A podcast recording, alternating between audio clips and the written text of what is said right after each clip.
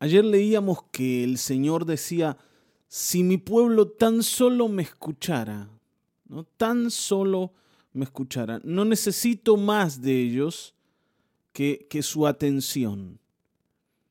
Y decíamos, ¿no? ¿Cuántas veces nosotros pensamos que Dios espera mucho más de nosotros? Y solo debemos escucharle. Ahora, a pesar de que es solo eso, tampoco lo hacemos. Tampoco oímos al Señor y, encontrábamos una relación muy importante en la manera que tenemos de oír y el Dios al que servimos. Decíamos que nosotros servimos al Dios que oímos. Y, y, revisar a quién estoy oyendo y cuáles son los pensamientos en mi corazón resulta vital para identificar quién es el que guía mi vida. ¿Estás oyendo la palabra de Dios?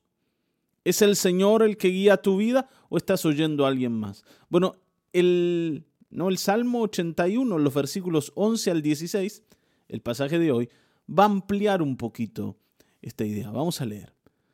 Dice, pero mi pueblo no me escuchó, ¿no? En relación a lo que decíamos ayer. Israel no quiso hacerme caso. Por eso los abandoné a su obstinada voluntad, para que actuaran como mejor les pareciera.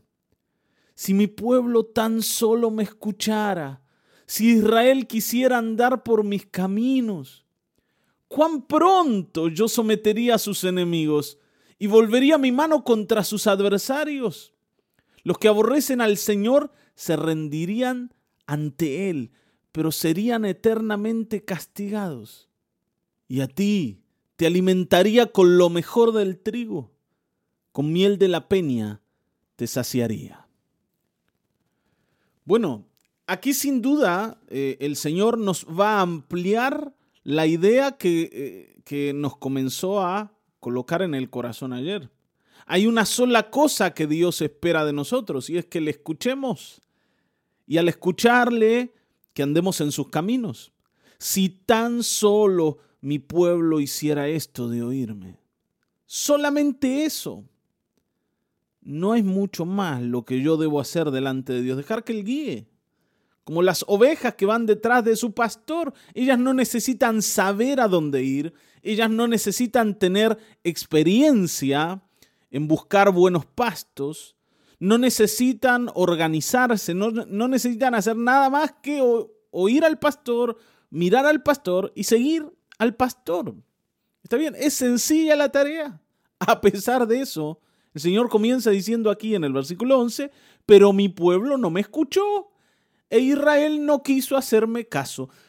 Este es el punto. ¿Qué es lo que nos pasa a nosotros que nos cuesta tanto oír?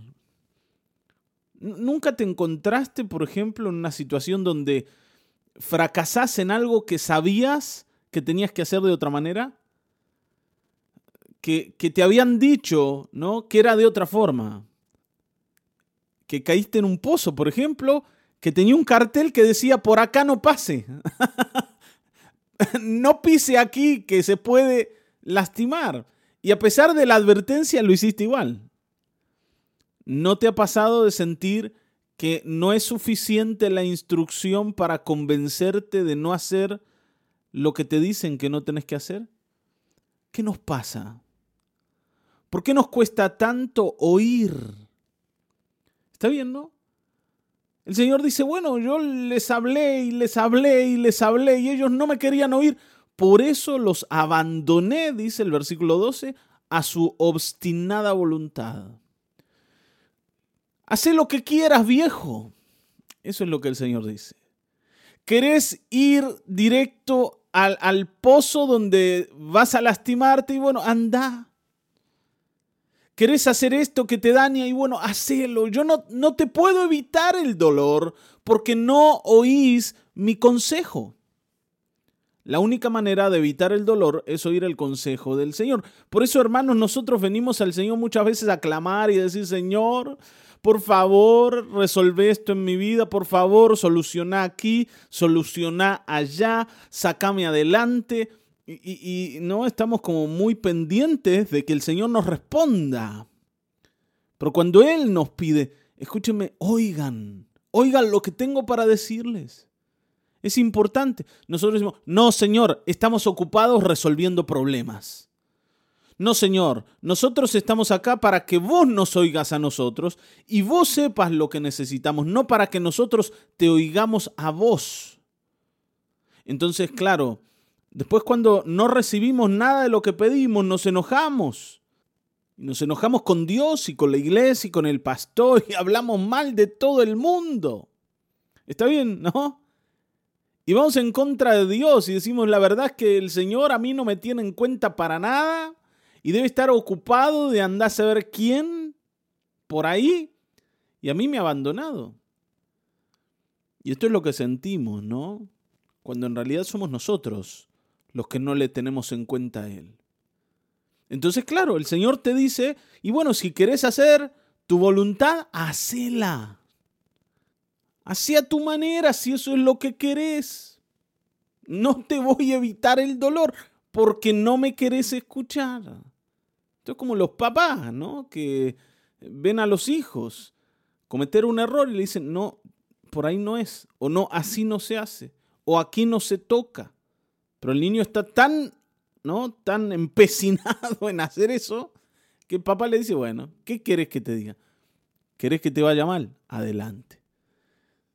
¿Querés darte la cabeza contra la pared? Ahí está la pared. Vaya, choque. ¿Qué puedo hacer si no me oís? ¿Qué puedo hacer? Hermanos, el aprendizaje no tiene que ver con que eh, eh, mi padre, sea Dios o, mi padre aquí en la tierra, agarre una vara o agarre un látigo o agarre un cinto y, y me dé de latigazos para obligarme a hacer lo que me dice. El aprendizaje, ¿está bien, no? Tiene que ver con que yo decida oír. Porque ¿saben cuántos han salido de su casa marcados por la vara del Padre, pero siendo totalmente rebeldes en su corazón? Muchísimas personas. Porque el aprendizaje y la obediencia no nace en el látigo del Padre, sino en el corazón del Hijo. ¿Me siguen aquí? La obediencia nace en el corazón del Hijo. Y esto es lo que vemos aquí. El Señor dice, bueno, yo quisiera ahorrarte el dolor. No sabes cuán rápido las cosas cambiarían. Fíjense el versículo 14. Cuán pronto sometería yo a tus enemigos y volvería mi mano contra tus adversarios. Es más, dice, ellos vendrían a rendirse delante tuyo y aún así los castigaría por ser tus enemigos. Y a ti te daría lo mejor del trigo, la miel de la peña, o sea, la más excelente, la más exquisita, la mejor. Te daría lo mejor, pero no me querés oír. Y entonces lo único que obtenés es lo que produce tu obstinada voluntad yo tengo algo mejor, pero no me dejas dártelo. Hermanos, no pensemos que Dios es malo. Los únicos malos somos nosotros. Los rebeldes somos nosotros. Aquí el Señor hoy te dice, si tan solo me escucharas, si tan solo quisieras andar por mis caminos. Y fíjense, no esto, esto, es tremendo. Dice, si tan solo quisieras andar por mis caminos, ni siquiera te estoy pidiendo que tengas éxito en esto, te pido que solo quieras, que solo desees obedecerme, aunque te cueste, aunque te sea difícil, aunque fracases en el intento, te pido que quieras.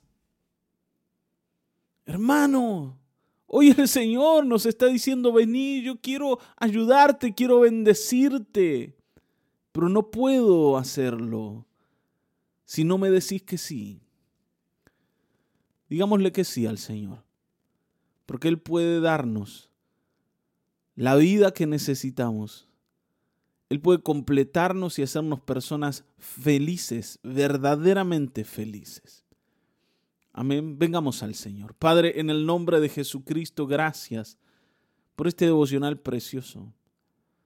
No queremos seguir yendo detrás de nuestra obstinada voluntad.